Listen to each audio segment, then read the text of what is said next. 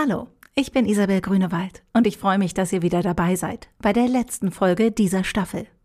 Darum würde ich mich auch über Feedback und Themenvorschläge für die nächste Staffel freuen. Schreibt mir einfach an bits und böses at heise.de.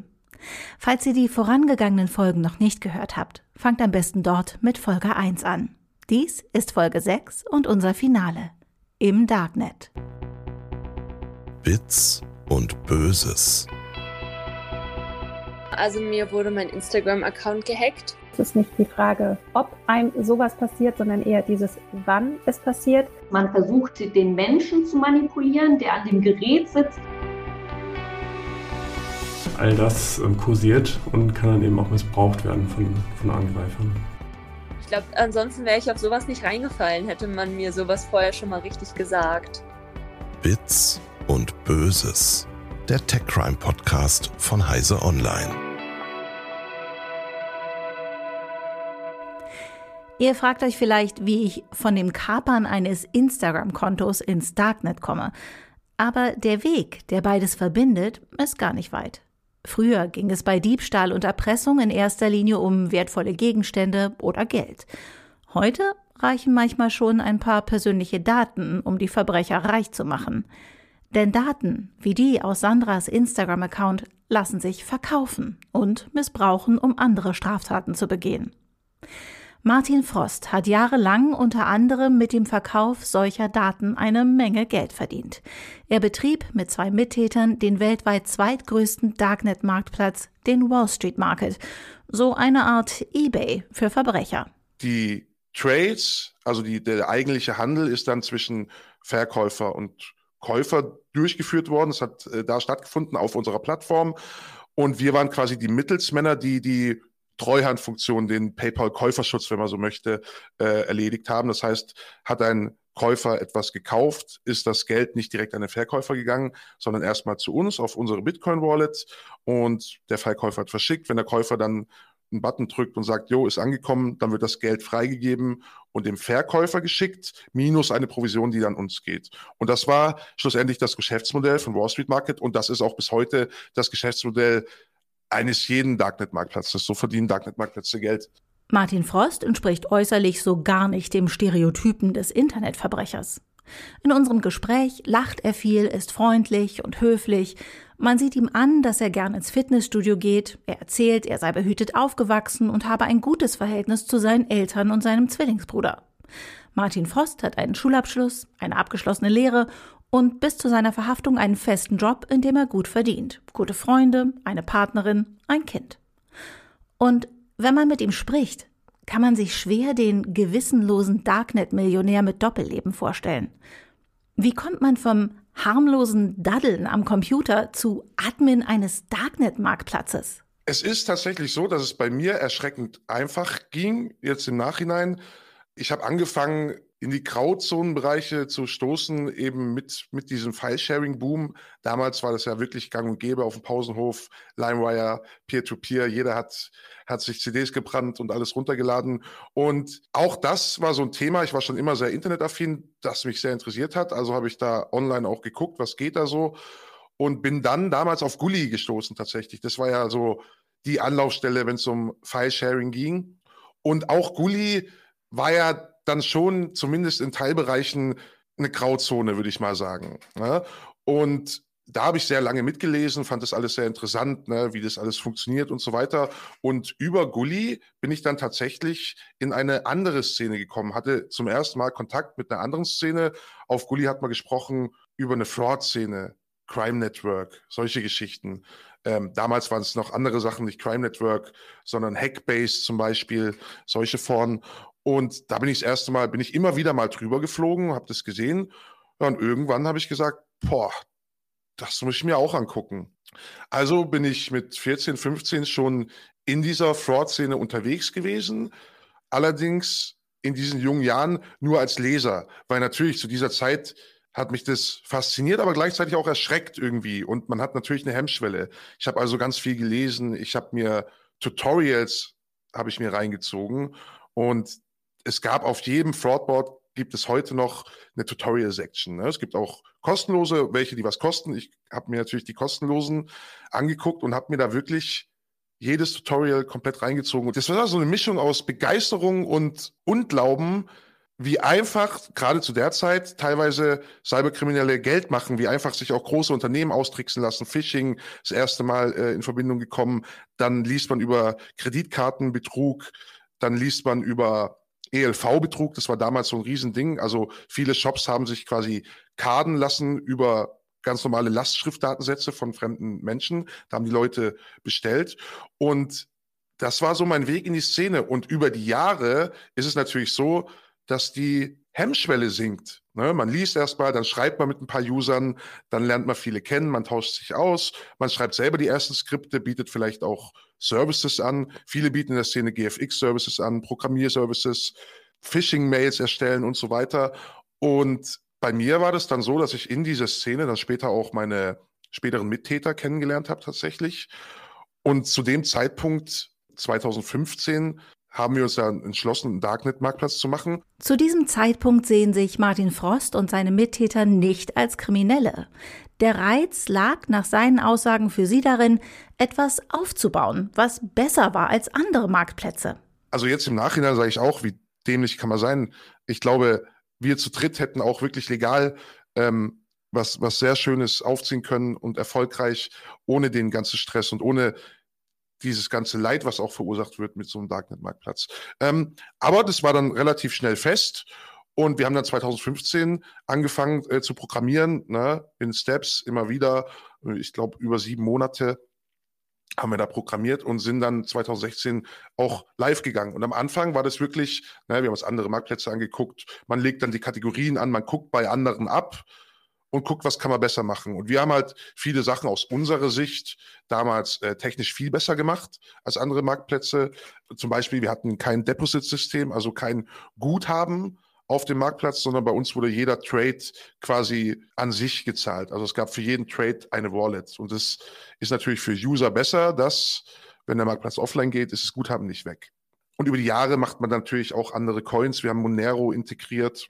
Und am Anfang, wie gesagt, gar nicht so mit der Erwartung, wir werden viel Geld verdienen, weil zu dieser Zeit, als wir online gegangen sind, ich sag immer, eBay und Amazon gab es schon in Form von äh, Dream Market und Alphabet. Das waren so die Marktführer in der Szene. Und als wir online gegangen sind, war es auch so, dass wir eigentlich erstmal in der Luft zerrissen worden sind von der, von der Darknet-Szene. Und wie schafft man es, dass die Leute am Ende doch irgendwann diesen Shop nutzen? Also es ist in der Szene so, dass natürlich da gerade da, sag ich mal, der bekannte Social Proof irgendwie sehr wichtig ist. Das heißt, es gibt, es gab damals auf Reddit, gab es ein Subreddit namens äh, Darknet Marketplaces, Darknet Markets.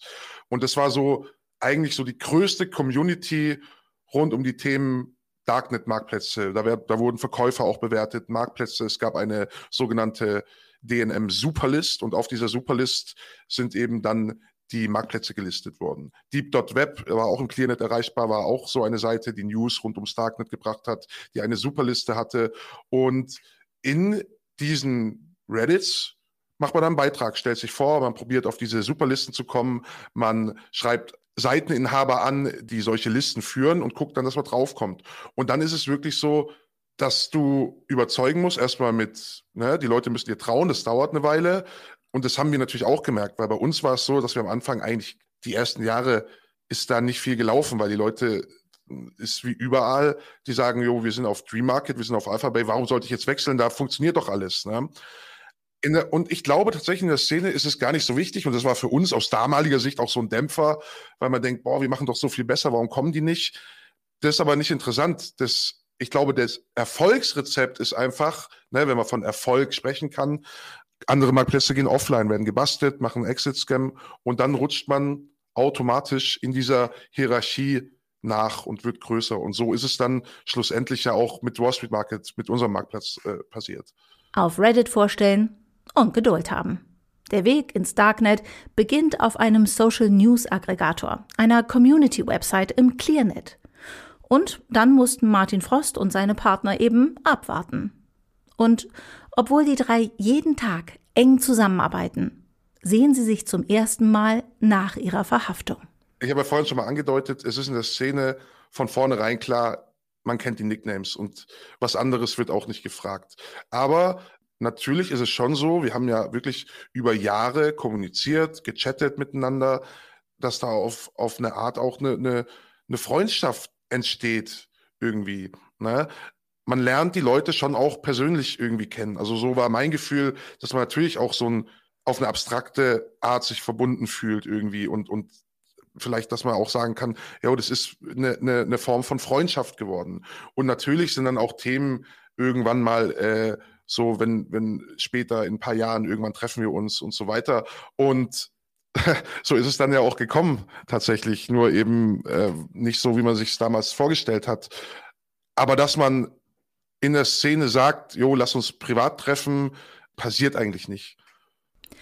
Während Martin Frost nach außen hin sein ganz normales Leben lebt, vermittelt er über den Wall Street Market Drogendeals und Datenmissbrauch. Sein Umfeld bekommt davon laut seinen Erzählungen nichts mit. Es war für mich sehr einfach tatsächlich, mir da eine Legende aufzubauen, weil ich schon in jungen Jahren, äh, wie gesagt, sehr internetaffin war und auch zu diesem Zeitpunkt, auch als wir Wall Street Market angefangen haben zu programmieren, schon Firmen hatte im Bereich Internetmarketing. Das heißt, ich habe Suchmaschinenoptimierung gemacht, ich habe Webseiten erstellt für Kunden und das war die ideale Tarnkappe, die ideale Lüge, weil natürlich auch für, für einen Programmierer, für einen Webanwender, der sich auskennt, wenn ich einen Code offen habe oder ein Backend sieht es im ersten Augenblick nicht anders aus. Da weißt du nicht, ist es jetzt ein Marktplatz oder ein legales Projekt. Und da meine Freundin zum Beispiel gar keine Affinität zu so Sachen hat, war es extrem einfach. Jeder wusste, ich habe bei meinem Arbeitgeber sehr gutes Geld verdient. Ich habe auch durch meine Selbstständigkeit immer gutes Geld verdient. Das wussten alle. Und als es dann später sehr viel besser gelaufen ist, war das natürlich auch nicht so schwer zu argumentieren, weil ich gesagt habe, ja, es ist echt gut gelaufen. Wir haben neuen großen Kunden, der zahlt richtig. Und es war so einfach, dass ich es am Ende fast selber geglaubt habe. Als sein Darknet-Shop im Oktober 2016 online geht, ist Martin Frost bereits seit fast zehn Jahren in der Fraud-Szene, also unter Betrügern im Darknet unterwegs und bewegt sich dort wie ein Fisch im Wasser. Über die Jahre wird alles, was er dort liest und tut, so alltäglich, dass es sich für ihn gar nicht mehr so illegal anfühlt. Ja, das Bewusstsein kam tatsächlich eigentlich erst nach der Verhaftung. Man muss schon sagen, ich glaube, je länger man sich das vorlügt, selber und anderen, umso mehr wird es irgendwie zur Normalität auch.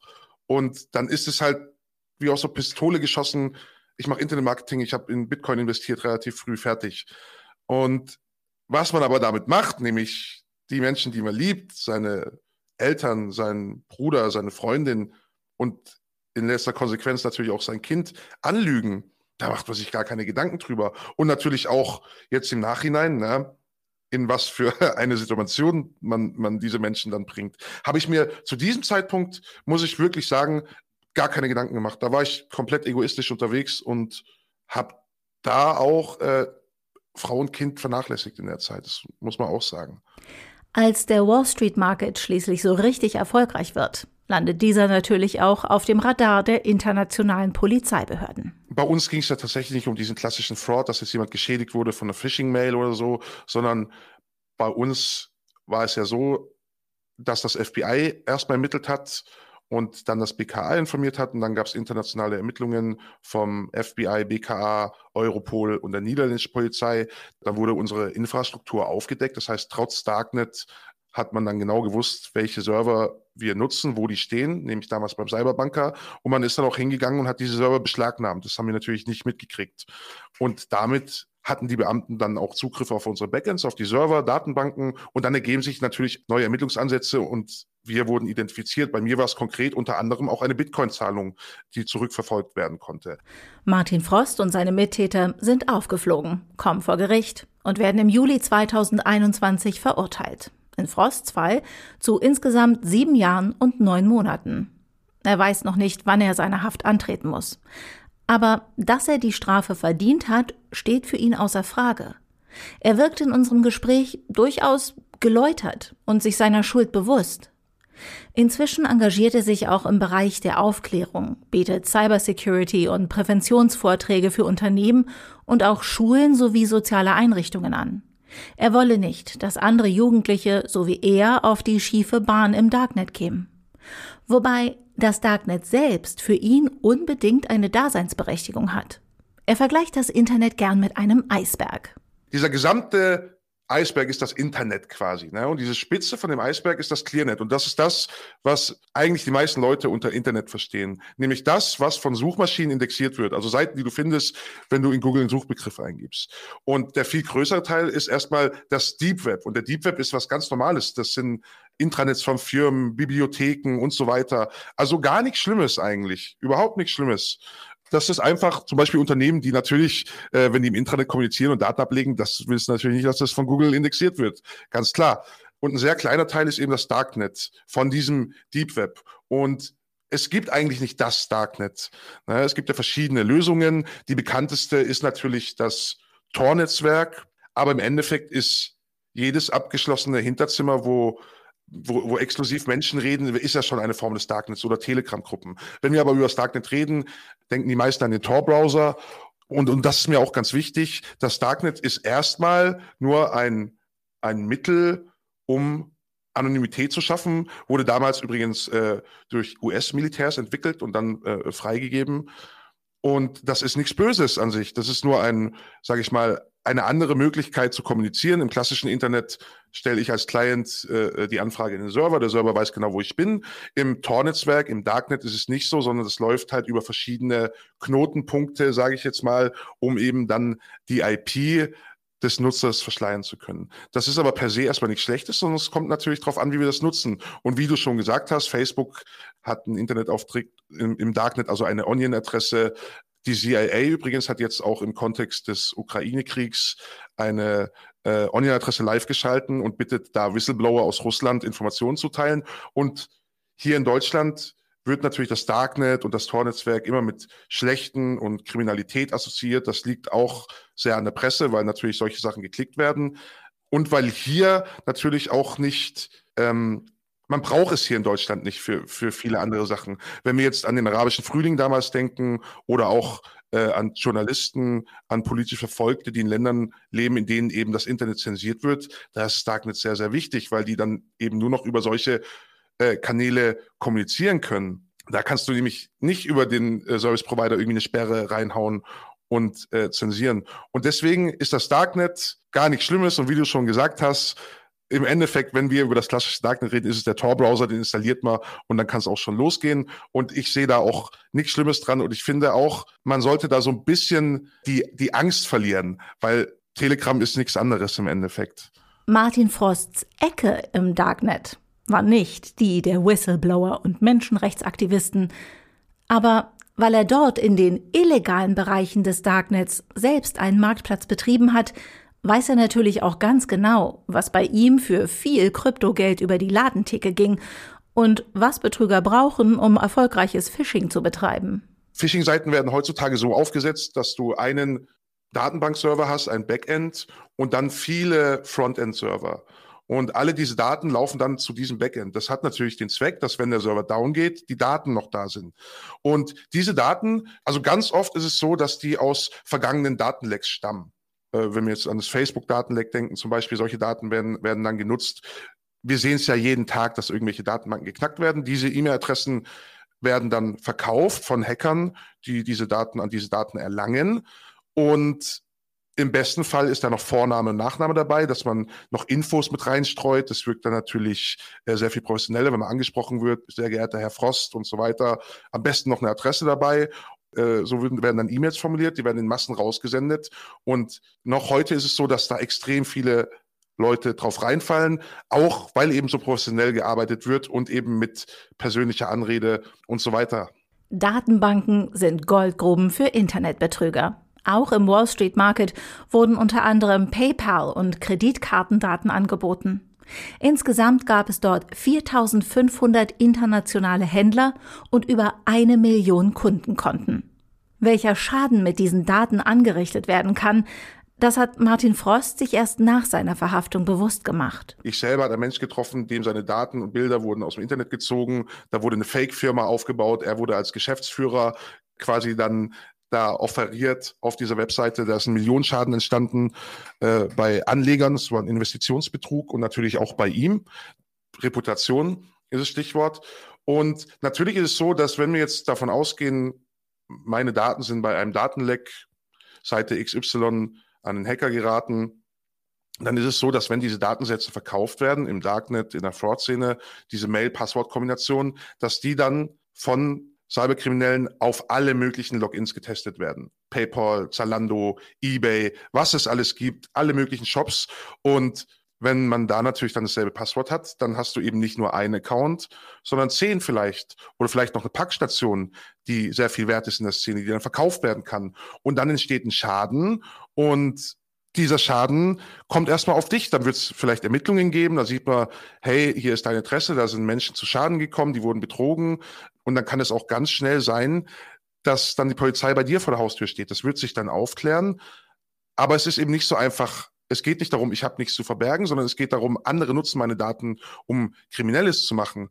Ein Personalausweis ist in der Szene Gold wert. Da werden Bankkonten eröffnet auf die Namen von Opfern. Und deswegen ist es eben schon wichtig, dass man darauf achtet und dass man auch bei weniger wichtigen, wichtigen Seiten vielleicht E-Mail-Aliasse nutzt und einfach mal sich einmal durchringt, einen Passwortmanager zu installieren, weil dann hat man es eigentlich heutzutage ziemlich leicht. Der füllt dir sogar im Browser die Logins aus. Da sind sie wieder. Die lästigen Passwörter. Aber an ihnen führt eben kein Weg vorbei. Also die absolute Grundregel ist erstmal Awareness. Was meine ich damit? Aufmerksam. Gebt nicht irgendwo einfach deine Daten ein, sondern immer erst mal fünf Minuten überlegen, wenn man irgendwo aufgefordert wird, Daten einzugeben. Hey, kann das sein? Ich gucke mir mal die URL oben an. Und ähm, was ich auch immer gerne sage, wenn du an Gewinnspielen teilnimmst oder irgendwas Unwichtiges, wo jetzt nicht mit Zahlungen zu tun hat, dann nutzt eine andere E-Mail-Adresse, nutzt ein anderes Passwort. Tu dir zumindest mal zwei, drei verschiedene Passwörter äh, merken, ne, weil das ist ja das große Problem. Die Leute wollen sich Passwörter nicht merken, also nutzt man immer dasselbe. Und vor allem lass die schon ein bisschen komplex sein. Ne? Und das Allerwichtigste, wirklich, und das sage ich auch in meinen Videos immer wieder, und wir sind gerade auch dabei, einen Kurs zu konzipieren, wo es eben genau um so Sachen geht, ist, nutzt die Zwei-Faktor-Authentifizierung. Weil das ist einfach dieser Zusatzfaktor, der deinen Account schützt, selbst wenn Angreifer deine Zugangsdaten haben. Auch da gibt es Möglichkeiten, das zu backdooren äh, und zu bypassen, aber das wird dann bei einem normalen Menschen wird das nicht gemacht, sondern das sind dann targetierte Eingriffe. Und da hast du wirklich schon mit einem ganz einfachen Mittel sehr viel mehr Schutz gewonnen. Die Phishing-Szene hier in Deutschland ist laut Martin Frosts Aussagen groß. Bei weitem nicht alle sitzen so wie Sandras Erpresser im Ausland. Viele Täter seien zudem noch sehr jung, erzählt Frost über seine Kontakte zur Szene. Für viele von ihnen sei das ein Spiel. So wie für den Betrüger, der Sandras Instagram-Account gekapert und mit seinen Phishing-Erfolgen geprahlt hat. Jugendlichen das Darknet zu verbieten, sei aber wahrscheinlich nicht die Lösung, glaubt Martin Frost. Ich glaube, wenn man Jugendlichen verbietet, dann wird es noch interessanter.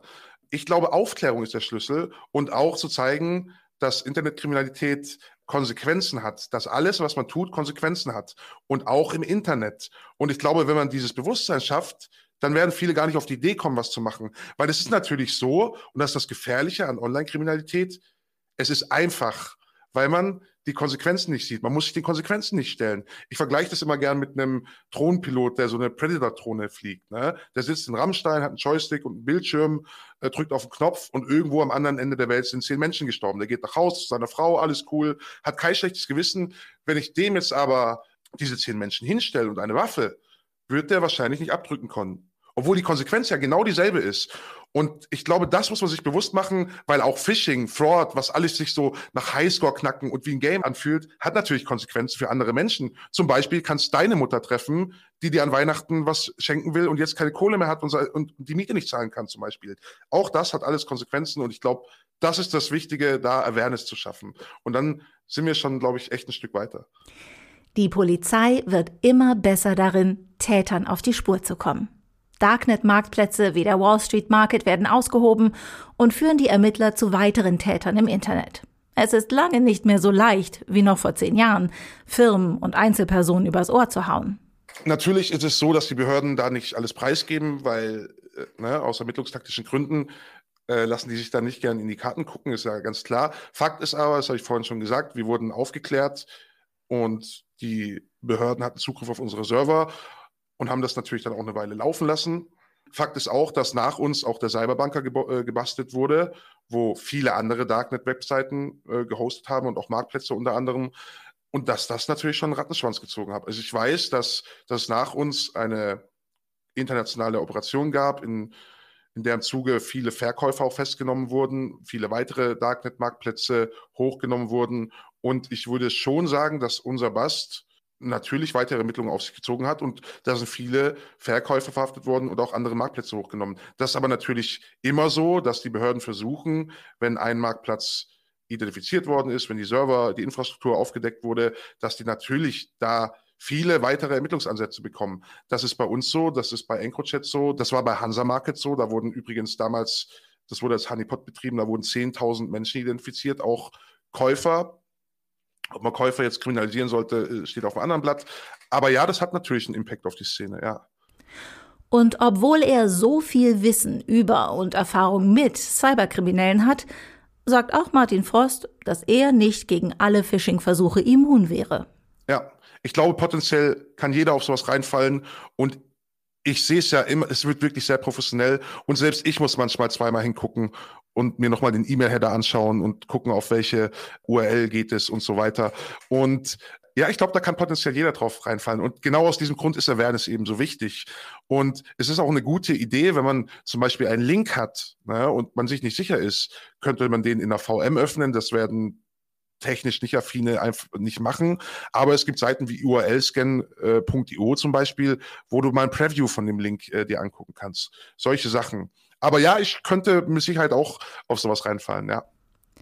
Man sollte also die Menschen, die gefischt werden, nicht voreilig als naiv oder leichte Beute verurteilen. Es kann selbst echte Insider treffen. Den Link zu der von Martin Frost eben erwähnten Seite urlscan.io, auf der ihr eine Vorschau einer verdächtigen Internetseite sehen könnt, findet ihr auch in den Show Notes. Und damit sind wir am Ende der ersten Staffel von Bits und Böses angekommen. Ich habe während der Arbeit an diesem Podcast nochmal eine Menge dazugelernt. Erst vor ein paar Tagen flatterte mir zum Beispiel eine Mail in die Inbox, die mich aufforderte, etwas in meinem PayPal-Konto zu verifizieren. Und weil ich in den letzten Wochen so viel über das Thema Betrug gelesen und gehört habe, bin ich nicht dem Link in der Mail gefolgt, sondern habe die App geöffnet und erst einmal geschaut, ob ich dort irgendeine Benachrichtigung von PayPal finde. Natürlich stellte sich die Mail als Phishing-Versuch heraus. Aber sie war wirklich gut gemacht. Ich hoffe, auch ihr konntet den ein oder anderen Tipp für den Alltag im Internet mitnehmen. Und ich würde mich über Feedback freuen. Schreibt mir gern an bits und böses at heise.de. An diese Adresse könnt ihr mir natürlich auch Themenvorschläge für die zweite Staffel schicken. Welche Internetbedrohungen bereiten euch Sorgen? Oder seid ihr vielleicht selbst schon einmal Opfer von Cybercrime geworden?